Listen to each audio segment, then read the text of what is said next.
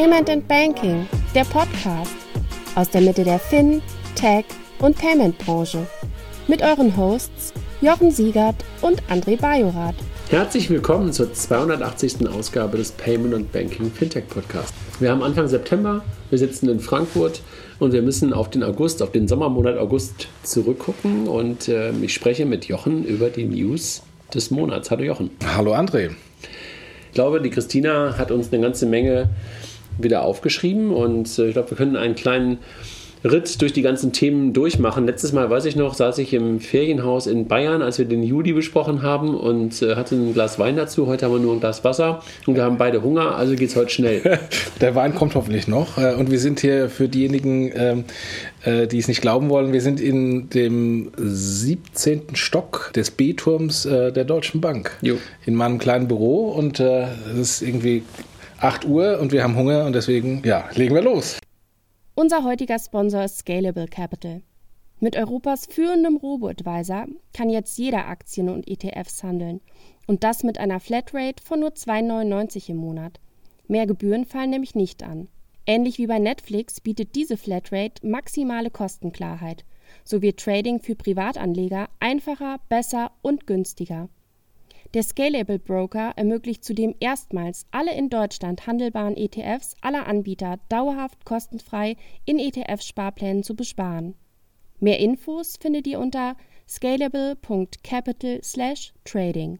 Wir legen los mit Apple, die diesen Monat auf Einkaufstour gegangen sind und wir haben das ganze Thema, glaube ich, auch auf Payment Banking mit einem Artikel versehen, also dass sie MobiWave ähm, gekauft haben, also sozusagen Smart POS ein Thema, was du, glaube ich, schon vor langer, langer, langer Zeit mal auch schon mal hochgebracht hast, wenn ich mich erinnere, aus dem, nicht Siemens Nixdorf, aber du erinnerst dich. Ja, ähm, aus Paderborn, Diebold, Diebold, genau. Diebold, Diebold äh, wo genau. du damals auch sagtest, hey, das, das ist einfach echt genau das Thema und äh, was ja auch von den Kollegen von First Data, die haben ja auch einen Startup. Grover, genau, Grover dieses, äh, dieses Debolding hieß äh, Evi, ähm, ja. wo der Nelson Holzner von BillPay ja. war und, äh, und ja, und Grover von First Data. Genau, und ähm, MobiWave, was sagst du dazu? Ähm, spannende, spannende Entwicklung, die gehen halt noch einen Schritt weiter, die bauen gar keine Hardware mehr, ähm, sondern äh, sagen einfach, äh, es gibt, reicht ein Handy und man tut dann seine, seine Karte ans, ans Handy dran machen. Mal gucken, was Apple damit macht. Das ist lustig, wenn ich mich daran erinnere, ähm, Raphael hatte ja damals bei, Pay, äh, bei PayDirect, bei, bei Pay11, äh, gab es ja immer so dieses Thema, Card on Glass, das war immer so eine, eine Diskussion. Pin, Pin on Glass. Ja, aber, ja. ja oder Card, Pin, ja. Pin on Glass. Das Thema ist jetzt irgendwie gar keins mehr, ne? Das Thema ist gelöst. Ja, der Raphael sagt ja, das wurde nicht gelöst. Dann habe ich ein Veto eingelegt, weil er sagte, das haben wir mit PayPal schon 2010 oder so gelöst, als wir den, äh, den ersten PayPal hier Leser gemacht haben und die Pin on Glass gemacht haben. Das war damals non-compliant, aber wir haben es trotzdem gemacht. Ja. und Raphael hat dann, hat dann wahrscheinlich den Compliant-Weg versucht. Ja, musste er ja auch. Gut, also das heißt, ähm, Apple weiter in dem ganzen Thema Payment ähm, unterwegs. Ähm, kommen, glaube ich, gleich, gleich, noch einmal zum Thema Apple äh, mit der Girocard, aber das machen wir dann nachher. Genau. Oder haben wir, glaube ich, sogar schon gemacht. Boon ähm, als, als nächste News ähm, aus dem Wirecard-Umfeld für viele Payment-Nerds die Möglichkeit, Apple Pay einzuführen, bevor viele, viele Banken gekommen sind und auch für einige Device-Hersteller die Möglichkeit oder einige Device-Angebote die Möglichkeit, Apple Pay anzubieten. Meine Tochter hat unter anderem die Smartwatch gehabt. Ja. Swatch. Smart. Swatch, Swatch mit, äh, mit, mit, mit Boon. Genau. Ja eingestellt, war nicht mehr überraschend. Ne? Also zum 3. Oktober wird jetzt offiziell eingestellt und äh, hat uns jetzt nicht mehr wirklich überrascht. Ja, schade. Kann man eigentlich nur sagen, schade, aber ähm, eines der, der vielen Kollateralschäden im Rahmen der Wirecard-Pleite. Absolut. Ein weiterer, der auch am Anfang kurz darunter leiden musste, macht jetzt gerade eine neue Investmentrunde, Curve ähm, Curve, die quasi ja verschiedene Karten auf eine Karte äh, bauen. Eines der, finde ich, immer noch spannendsten äh, Payment-Startups, auch wenn sie nie so richtig abgehoben haben bislang. Die waren ja auch unter der Wirecard-Pleite, äh, haben gelitten und sind dann schnell äh, gewechselt auf ein, äh, eine Inhouse-Lizenz und machen jetzt eine neue ähm, Runde suchen 100 bis 120 Millionen Pfund in einer Series C Finanzierungsrunde ich habe das ja für mich, also es gibt ja so ein paar Karten ähm, Fintechs, also Revolut würde ich auch mal in diese Kategorie reinpacken, habe für mich nie den Use Case gefunden. Also ich weiß, dass das toll ist mit dieser Curve-Karte und ich kann mir das auch als theoretischen Use Case immer ganz gut vorstellen. Ich habe es für mich nie entdeckt und ich hätte es möglicherweise für mich entdeckt, wenn ich auch die Girocard, die ich noch eine Zeit lang genutzt habe, hätte da reinpacken können. Die gehen Aber, nicht online, das ist schon das Problem. Genau. Und halt auch nicht in so einer Curve-Card. Und deshalb, ich habe nicht so viele verschiedene Kreditkarten, sondern ich versuche das wirklich zu reduzieren auf eine, Maximum zwei, aber eigentlich nur auf eine. Ne, zwei habe ich. Ich habe eine noch für, für Amazon. Aber ansonsten habe ich einfach wirklich immer nur eine einzige. Deshalb die Curve-Karte brauchte ich bisher nie. Ja, das Problem ist natürlich auf der äh, Seite, oder das, das löst ein Problem, wenn ich viele Karten habe. Das haben wir natürlich bei uns traditionell in Deutschland nicht. Ja. Die Briten und die Amerikaner haben ja x Karten und äh, können dann von Karte A zu Karte B nachträgliche Transaktionen schieben. Bei uns ist eigentlich der Use Case nur, wenn ähm, ich eine Corporate Card habe und eine private Karte. Genau, aber äh, ist das Ganze nicht eher Feature und nicht Product? Das ist ähm, wie bei vielen Sachen so der Fall. Ähm, eigentlich müsste eine Bank, ähm, eine Issuing-Bank das machen und vielleicht auch auf Plastik verzichten und sagen, komm mal zu, du hast hier ein Stück Plastik und ich baue dir hinten dran noch die verschiedenen Karten dazu. Genau, also die verschiedenen Settlement-Möglichkeiten sozusagen. Ne? Genau. Also das ist das, ähm, was ich glaube ich mal ganz vor langer, langer Zeit schon mal gesagt habe, wie Banken eigentlich mit dem Thema Payments umgehen müssten. Genau. Einfach im Nachhinein zu genau. entscheiden, wie du settelst. Aber wie, wie so viele Dinge, manche Banken sehen das nicht äh, und wir lassen das dann anderen, die es dann groß machen. Wobei ähm, ähm, äh, Curve äh, fand ich immer sehr interessant, aber von den Transaktionen und von den Volumen, äh, der Kundenvolumen, sind ja doch noch nicht so groß. Ja. Bei Juna gehen die Lichter aus. Juna, ein Thema hier aus, der, aus dem Deutsche Bankumfeld, was ähm, vor gut zwei Jahren gestartet wurde. Ich glaube auch mit einem, mit einem guten Ansatz, etwas außerhalb der Bank zu versuchen, komplettes Setup zu machen, anderer Ort mit Berlin. Ähm, auch vom, vom Setup der Menschen gemischt, gemischt, also gemixt wollte ich gerade sagen, äh, mit Leuten aus der Bank, aber auch mit ganz vielen Leuten außerhalb der Bank. Ähm, hat leider nicht so richtig abgehoben. Ne? Ja, ähm, ein Stokart-Klon im Grunde im weitesten Sinne war die Idee. Ja, hat leider nicht funktioniert, ähm, aber so ist es halt. Auf der anderen Seite muss man sagen, ähm, solche Sachen dann einfach unendlich weiterlaufen zu lassen, ist ja auch nicht immer gut und äh, lieber früher als später einen Stecker zu ziehen und die Learnings dann wirklich auch zu nutzen, kann auch gut sein. Ich will das jetzt nicht schönreden, weil wir jetzt in den Räumen sitzen, ähm, aber auf der anderen Seite, wenn das wirklich, und das hat Philipp Laux ja auch in seinem Statement gesagt, wenn man das als Learning nimmt und wirklich dann auch äh, computed ähm, ins Haus hinein, ähm, kann man das ja auch als wertvolle Erfahrung sehen. Einer der beiden Geschäftsführer oder der drei Geschäftsführer von Juna war mal bei uns auf der BEX mhm. letztes Jahr und ich ja. glaube, das ist sogar als Podcast live gegangen, wenn ich nicht. Ja, genau. Marco Steif. Ja. Richtig. Die lieben Kolleginnen und Kollegen von Contest wechseln den ähm, Karten-Issuer und äh, hatten bisher ja eine Mastercard und vor einiger Zeit oder jetzt seit einigen Tagen wechseln sie auf Visa. Nee. Wobei den Kartenischer wechseln sie nicht, ich der weiß. ist der gleiche. Ich das ist immer noch nee, sie wechseln auch den Kartenischer. Also sie waren, sie jetzt, waren aber auch schon vor bei der Solaris. Jetzt lass mich klugscheißen. Weil der Bankpartner war die Solaris Bank und der, die Kreditkarte war nämlich die... Achso, die Kreditkarte war, war die Wirecard. War nämlich die Wirecard. Das okay. kann ich ein bisschen klugscheißen. Okay. Nein, aber Contest geht also von Mastercard auf Visa und das geht aber einher natürlich auch mit dem ähm, Zusammenführen des Kreditkarten- und Bankpartners von früher Wirecard und Solaris jetzt jetzt rein auf die Solaris Bank und ähm, ich glaube, Sibylle hatte ich kürzlich mal am Telefon, war ganz glücklich ähm, über den Weg, wie es funktioniert hat und auch über das Design der Karte. Hast du schon eine gesehen? Nee, nee. Und damit ist auch Google Pay ähm, jetzt ähm, möglich, aber leider noch nicht Apple Pay.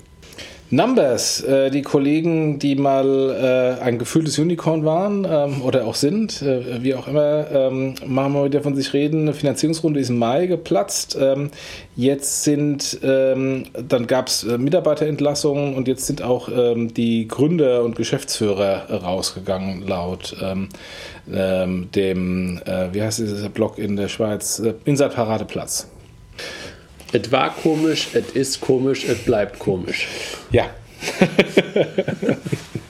Vivid Money ist in Deutschland ja gestartet, dieses russische, ähm, die russische Neobank, die losgelaufen ist und hat jetzt etwas integriert, wo man, glaube ich, sagt, das will man eigentlich von allen Banking-Apps von deiner Bank eigentlich haben, nämlich die Verwaltung von Verträgen, Abonnements, Subscriptions, dass du halt dort eine bessere Übersicht hast über das, was du halt monatlich an oder vierteljährlich oder halbjährlich auf deinem Konto an Abgängen hast. Also, glaube ich, ein ganz guter Dienst, ne? Ja, ich äh, guter Dienst, guter Service. Ich bin bei den ganzen Neobanken halt immer noch ein bisschen skeptisch. Da wird es früher oder später eine größere Konsolidierung geben und die Frage ist, wer dann überlebt und ob dann gerade ausgerechnet eine, eine russische äh, ähm, Neobank ähm, die hiesigen westlichen Neobanken überflügelt. Da bin ich eher skeptisch, aber mal schauen. Das ist ein anderes Thema, aber die Funktion ist halt eine, die man ja. sich halt ähm, in seiner Banking-Applikation eigentlich immer ganz, äh, ganz, ganz gut vorstellen kann. Ja. Capilendo, eigentlich Crowdfunding mal irgendwann als Crowdfunding, glaube ich, gestartet. Ne? Also, glaube ich, auch relativ bekannt geworden mit Hertha BSC.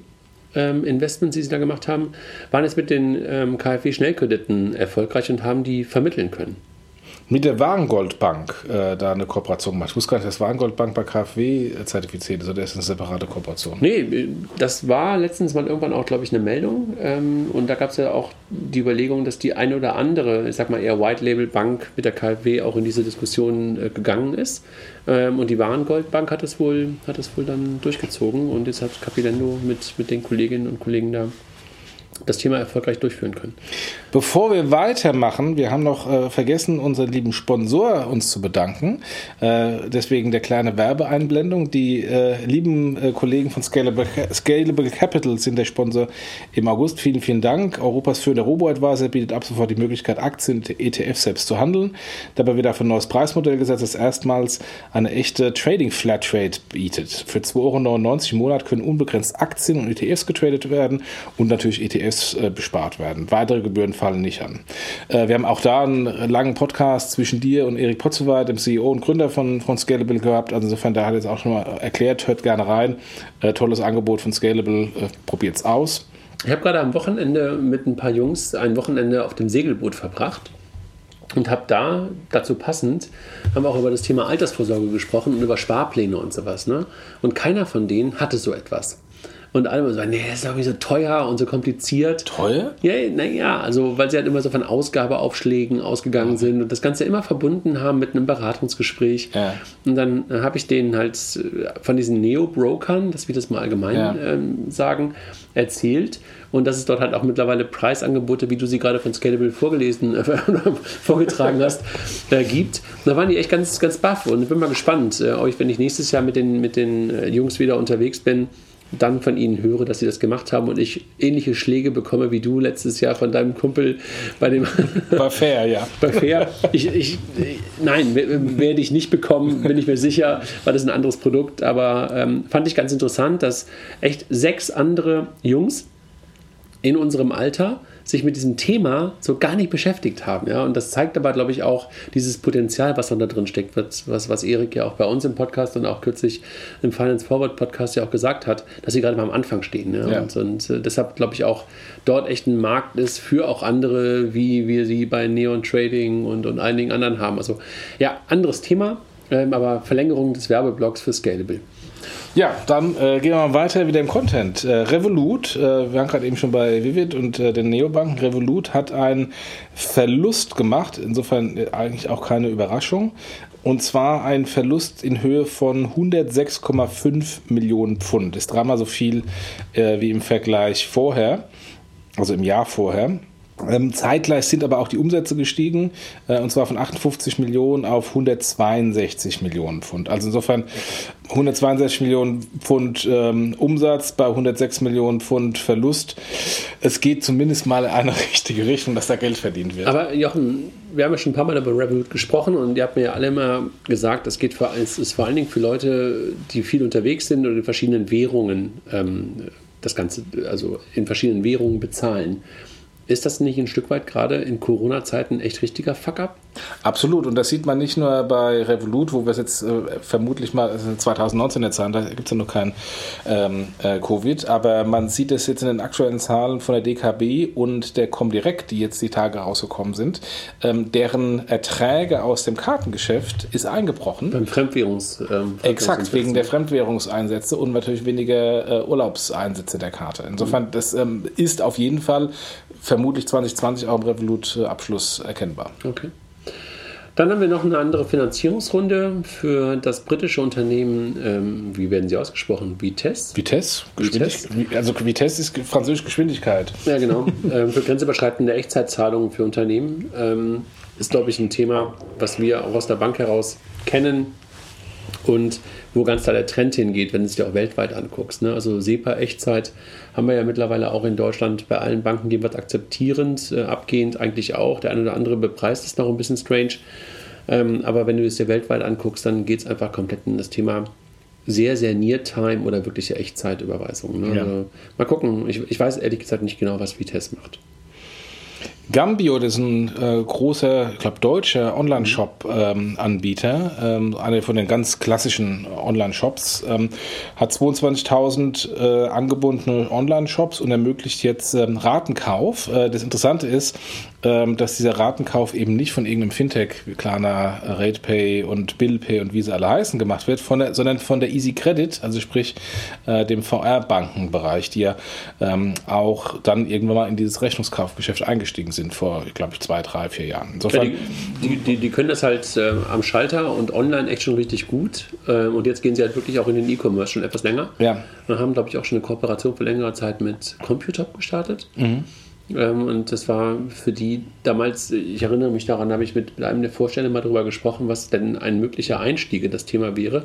Und da ich ihnen auch sehr empfohlen, jetzt nicht den Häuserkampf bei einzelnen Händlern zu machen, sondern mhm. halt ähm, den Multiplikator des PSPs zu suchen. Und ob jetzt PSP oder halt Shopsystem, das passt ja ziemlich eng zusammen.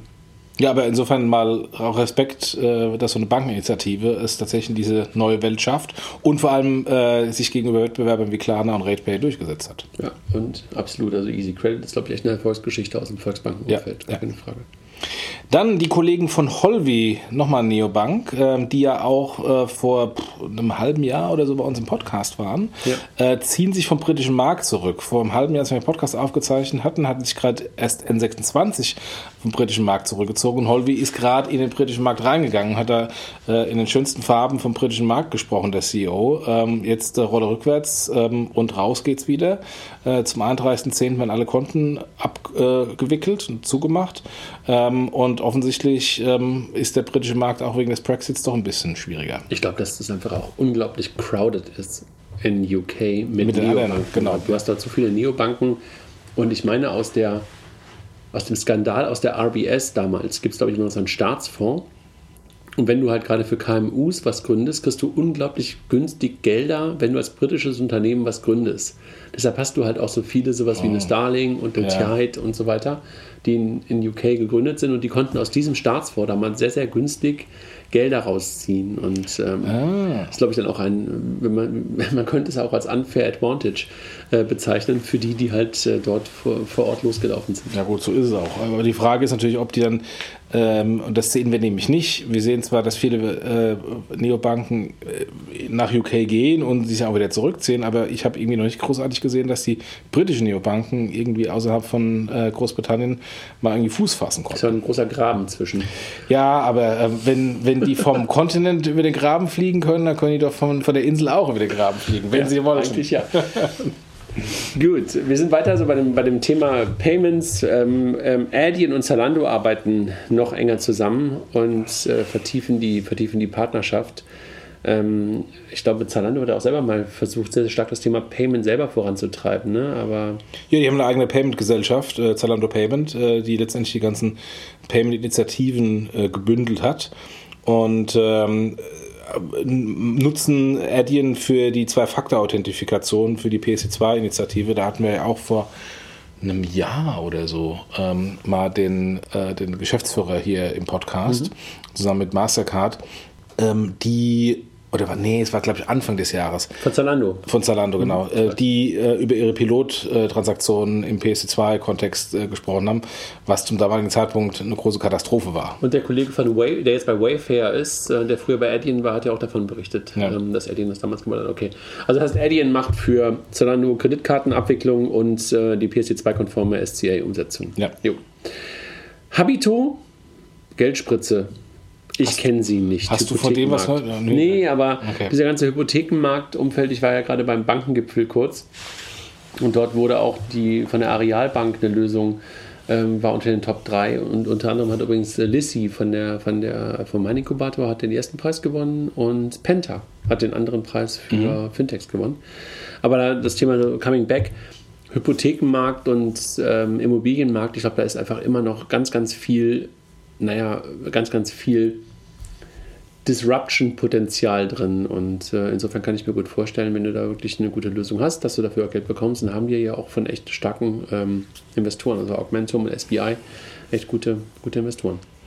Nochmal Neobanken, äh, Konsolidierung. Ähm, die MoneyU Neobank, äh, Tochter von ABN Amro, die auch mal ähm, sehr aggressiv nach Deutschland gegangen ist, ähm, wird eingestellt. Ähm, und zwar stellt die ABN AMRO ihre Aktivitäten sowohl in Deutschland als auch in Niederlanden, wo sie bislang waren, ähm, ein.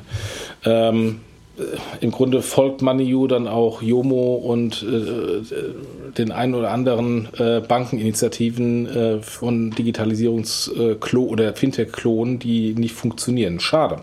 Ja. Amex kauft wie Cabbage? Cabbage? Cabbage. Cabbage. Ja.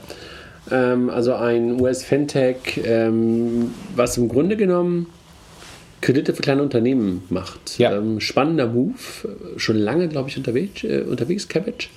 Wenn ich mich entsinne, war das einer von den Beispielen, die man sich immer angeguckt hat, Ja. ganz am Anfang, in der, äh, als Fintech so losging, welche Modelle funktionieren in den USA. Ja. Und das war schon wirklich eins, was sehr, sehr lange funktionierte. Ähm, und jetzt mal gucken, wie das in den Armen von, von, von Amex funktioniert. Ne? Ich meine, dieses, dieses Modell gibt es auch von PayPal schon sehr, sehr lange, bestimmt 15 Jahre im amerikanischen Markt und ist auch äh, total durch die Decke gegangen. Auch dann mit der Europa-Expansion vor, ich weiß nicht, zehn Jahren, mittlerweile auch ähm, in, in, in Deutschland von PayPal. Das hatten wir auch in einem, in einem Corporate Banking Podcast äh, von, von der diesjährigen BEX. Ähm, Cabbage war insofern ein separates Startup, was es immer sehr aggressiv nach vorne getrieben hat. Ich bin, ähm, also ich, finde Cabbage super. Ähm, ich finde auch prinzipiell die, die Fusion oder Zusammen, das Zusammengehen von American Express mit Cabbage sehr, sehr gut. Ich bin nur skeptisch, äh, die äh, Historie von Akquisitionen von American Express kennend, ähm, äh, dass das tatsächlich dann auch die Synergien hebt ähm, und, ähm, und auch das, was man sich eigentlich darunter vorstellt, tatsächlich auch kommt. Ähm, Ja. Mal schauen. Und dann arbeitet ähm, Amex jetzt noch mit Yapili zusammen, äh, einem API-Anbieter, ähm, ähnlich äh, wie wir es damals mit Figo gemacht haben und es einige andere gibt, um Überweisungen per Open Banking europaweit ähm, zu ermöglichen. Also das merkt man ja mehr und mehr, dass sowohl Master als auch Visa und jetzt auch Amex ähm, darüber nachdenken, wie man halt die Bankenrails auch benutzt und äh, möglicherweise alternative Wege zu den normalen Kreditkartenrails auch nutzen kann im, im Rahmen von Open Banking. Und Yapili hatten wir, glaube ich, vor ein oder zwei äh, Podcasts schon mal die Meldung, dass der ehemalige Vorstand hier, Frank Strauß, dort äh, investiert hat. Ah, okay. Ja. Ant Financial, äh, ich nenne es ja immer das äh, chinesische PayPal, ähm, gegründet vom chinesischen eBay Alibaba. Beide sind x-mal größer mittlerweile als ihre Vorbilder, ähm, stehen vorm Börsengang und ähm, als äh, ehemaliger PayPal-Stratege äh, habe ich auch immer ähm, äh, neidisch zu Ant Financial äh, geschaut, weil das, was wir auf dem PowerPoint-Status hatten und so nice to have war, haben die einfach umgesetzt. Es war, war total frustrierend und die haben es halt auch richtig gut umgesetzt. Die stehen ähm, vor dem Börsengang und es ist vermutlich einer der größten Börsengänge aller Zeiten, auf jeden Fall der größte Fintech-Börsengang. 200 Milliarden Ja. Bewertung. Unglaublich. Ja. Robin Hood, der das Vorbild für ein Stück weit für, für Scalable und für ähm, Trade Republic und einige andere, bleibt ein Stück weit Investorenliebling und äh, hat eine weitere Runde gemacht. Ähm, also, die haben sich zwar gerade aus UK zurückgezogen, wenn du dich erinnerst, Ja, und es ja. gab ja auch das, ähm, das Gerücht, dass sie an die Börse gehen wollen. Ähm, aber jetzt ist mal eine weitere Finanzierungsrunde. Ne? Also nochmal 320 ähm, Millionen Euro, äh, Dollar. Also insgesamt mittlerweile mit einer Bewertung von 11,2 Milliarden Dollar. Gibt es ja eigentlich immer noch mal eine neue Definition von einem größeren Unicorn? Also ab 10 Milliarden oder ab 100 Milliarden? Ist es dann irgendwie ein Doppel-Unicorn? Äh, Ich glaube, er hat das irgendwo gelesen, wie ein, äh, ein, zehnfach Uni, ein zehnfach Unicorn heißt. Er wieder vergessen. Ja, Die Kollegen von Finley bzw. Element, äh, dieser, ähm, äh, ich würde es mal im Groben äh, sagen, der äh, Solaris Bank für Versicherung, mhm. ähm, also ähm, Spezia Speziallösung White Label für Versicherung. Für Versicherung, genau. Äh, hat weiteres Geld bekommen, ähm, unter anderem ähm, 10 Millionen und insgesamt hat sie jetzt, haben sie jetzt insgesamt 50 Millionen bekommen. Ähm, so schön das ist, ähm, wenn ich mir anschaue, was die Solaris Bank im gleichen Zeitraum reingeholt hat, und ähm, ist das doch doch noch deutlich weniger. Äh, Aber Element ist auch später gestartet. Das stimmt, das stimmt. Also ja. muss man schon sagen. Also ich glaube, beide, beide Ideen sind weiterhin gut. White Label für, für diese beiden großen Bereiche Versicherung und Bank. Aber in der Tat gebe ich dir recht. Also die Solaris Bank hat, glaube ich, einfach echt unglaublich gutes Timing gehabt und jetzt gerade natürlich auch nochmal echt einen richtigen Schwung. Ja. Und hatten, haben, glaube ich, auch echt gute Partner ähm, gehabt und die Technologie, das war, glaube ich, der Unterschied auch zu einigen anderen White-Label-Banken, die wir ja beide auch schon kennen. Man erinnert dich, es, war, es gab eine BIW, es gab eine Fidor, die hatten alle in der Regel nicht wirklich einen Tech-Fokus. Ne, eine Fidor vielleicht noch so ein bisschen zwischendurch, dann als, als ähm, Frank mal kurzzeitig da war und die die Fidor Tech aufgebaut haben, aber mhm. wahrscheinlich dann zu wenig Geld, um das wirklich richtig ernsthaft zu machen. Und ich glaube, das ist eine, sehr starker, ich hatte ja mit, mit Jörg von der Solaris kürzlich auch den Podcast, der, der Tech-Fokus bei denen ist halt unglaublich groß und das hattest du, glaube ich, bei keiner anderen White-Label-Bank. Mhm. Insofern weiterhin irgendwie auf einem super Weg und ich glaube ehrlich gesagt, und dann nochmal zu Element, das ist, glaube ich, auch ein Unterschied. In dem Banking hast du halt mehr standardisierte Geschäftsvorfälle, die du auch abwickeln kannst. Und äh, im Versicherungsumfeld ist es, glaube ich, gar nicht so leicht. Mhm. Also es ist nicht vergleichbar. Also mhm. auch wenn du sagst White Label Versicherung und White Label Bank, das ist beim Banking, glaube ich, nochmal eine Ecke leichter, dort sich auch in mehr Use Cases zu integrieren. Ja, ja. Die Sutor Bank hat man gerade schon mal kurz erwähnt, die ja echt einen geilen Job in vielen Bereichen auch als White Label Bank macht und gemacht hat, stellt ihren eigenen Robo-Advisor ein. Ja, waren, waren ganz früh bei dem Thema dabei, ähm, aber äh, genauso wie bei Neonbanken es eine Konsolidierung gibt, da gab es schon lange bei den ähm, Robotweiser eine Konsolidierung. Ähm, und am Ende des Tages ist natürlich die Frage, will die Suterbank noch Marketing reinstecken, um neue Kunden zu akquirieren, oder sagt sie, ähm, wir machen eher einen Fokus aller Solaris Bank auf B2B und das haben sie sich entschieden. Ja. Dann die Girocard, endlich. Zahlungen mit Apple Pay. Ja, es ist dann scheinbar doch nicht die Mastercard, der Mastercard Co-Badge. Das haben wir ja irgendwie über Twitter rausbekommen.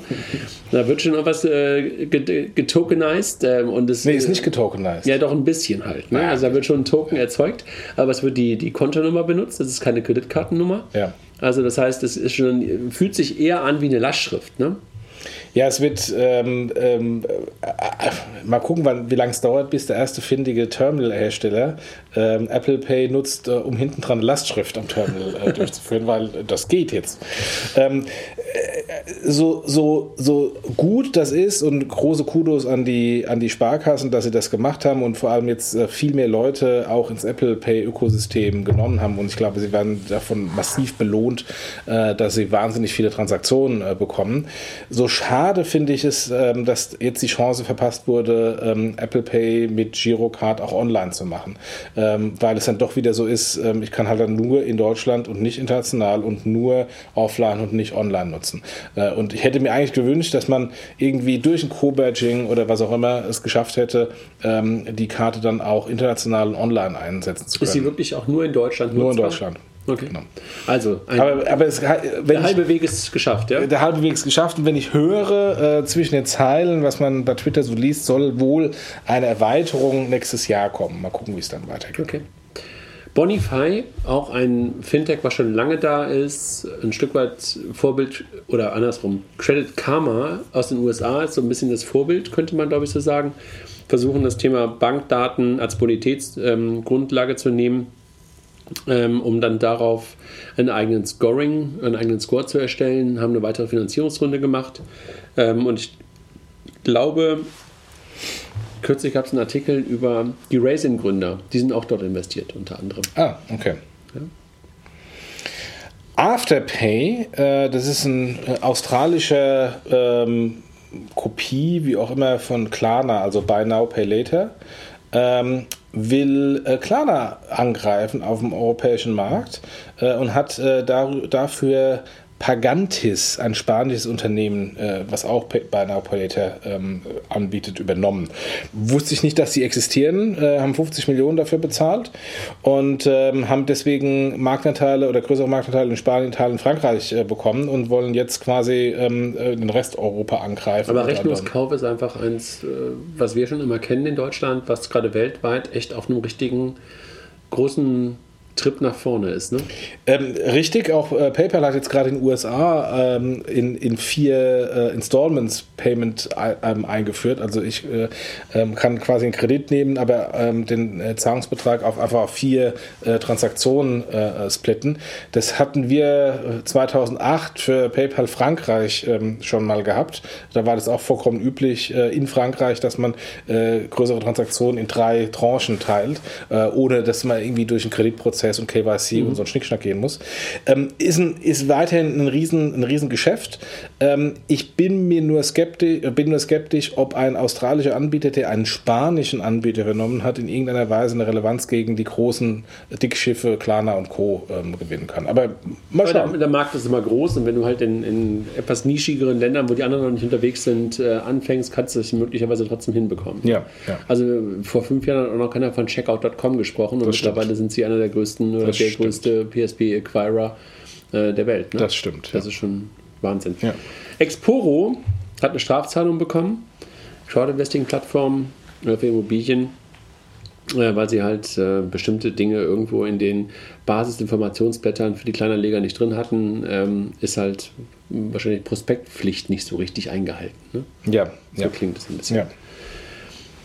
Dann in, in, in, dem Kontext äh, fällt mir äh, fällt ein, äh, wir hatten ja immer noch keinen äh, Podcast gemacht mit den Kollegen von äh, Neufund. Die wollten ja, nachdem sie einen Pivot äh, gemacht haben, weg von dem Status quo, wollten sie ja nochmal reinkommen, haben bei Twitter groß getönt und kamen dann irgendwie nicht. Haben dann ich habe auch gemacht. mehrfach nochmal über Twitter gefragt, auch direkt Anfragen und bisher keine Antworten bekommen. Ja, sehr schade.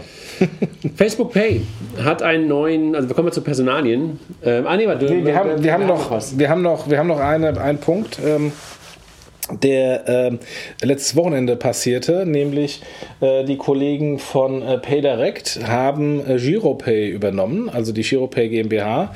Das ist ja am Ende des Tages linke Tasche, rechte Tasche und hat auch niemand verstanden.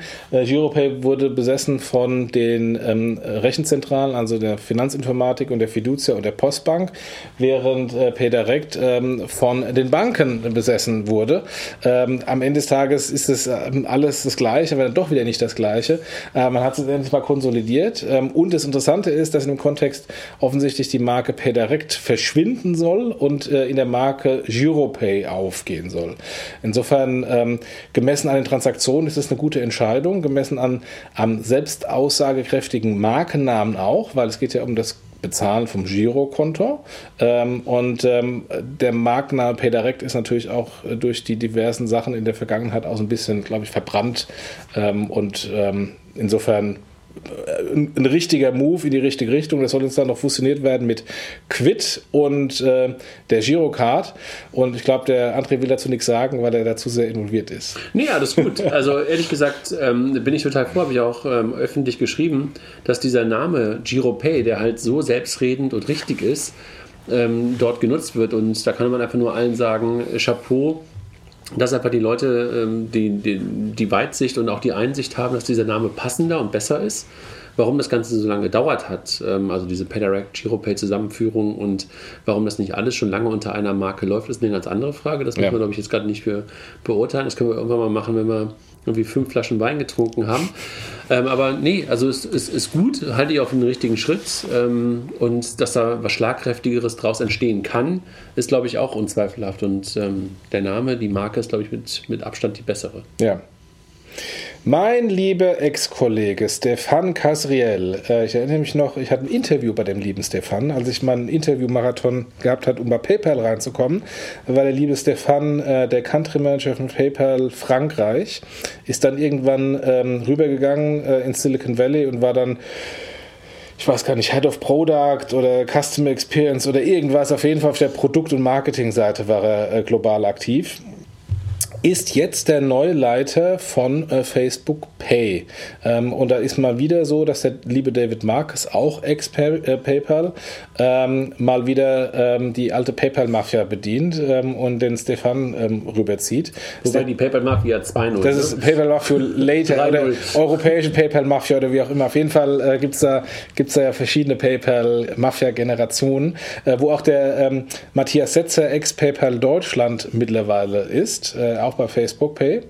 Ähm, und äh, Malte, Malte Mal, stimmt, Malte, äh, der Deutschland-Geschäftsführer von PayPal, ist auch bei Facebook, aber der macht was anderes, oder? ja, mittlerweile ja. Äh, insofern, äh, das ist ähm, ja eine, eine Soße.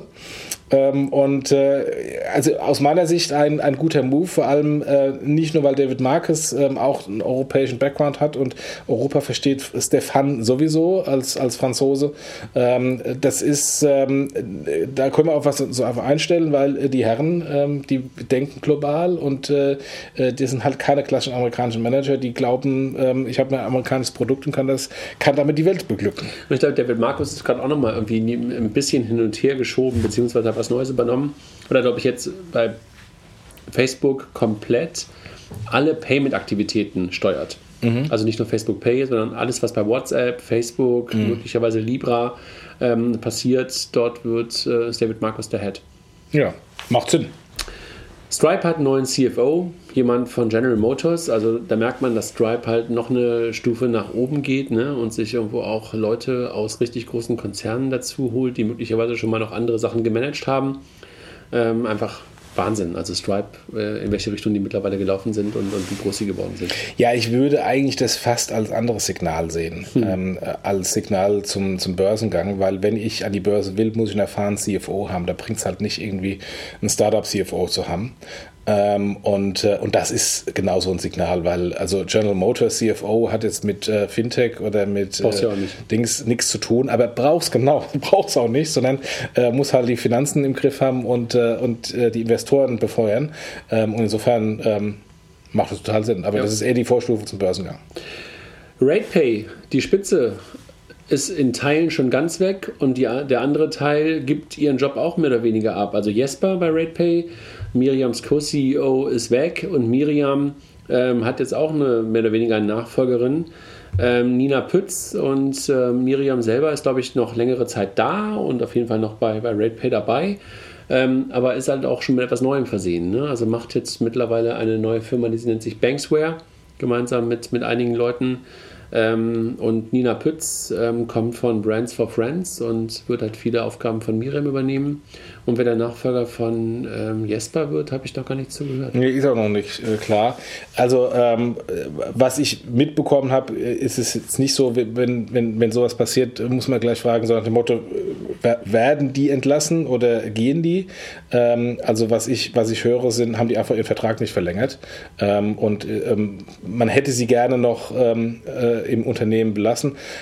Aber ich kann es total nachvollziehen. Da haben die jetzt irgendwie zehn Jahre das von, von nix groß gemacht gemacht, äh, durch alle Höhen Tiefen gegangen, jetzt mit Private Equity äh, drin, ähm, dass sie dann einfach mal sagen, okay, jetzt ist vielleicht auch mal gut. Ja, wird möglich, aber die Freiheit ein wenig anders. Genau.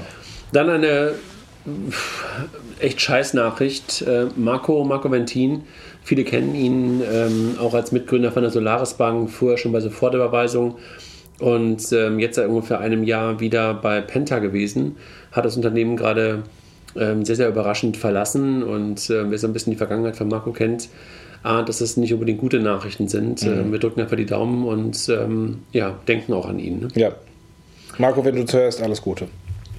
Alex Bechtel ähm, kommt zu uns. Ähm, Alex ist jemand, ähm, den der eine oder andere, der Podcast hört, auch möglicherweise kennt. Äh, mit ihm hatten wir kürzlich auch schon mal einen Podcast zum Thema ähm, digitales Zentralbankgeld und, und Krypto, Kryptogelder.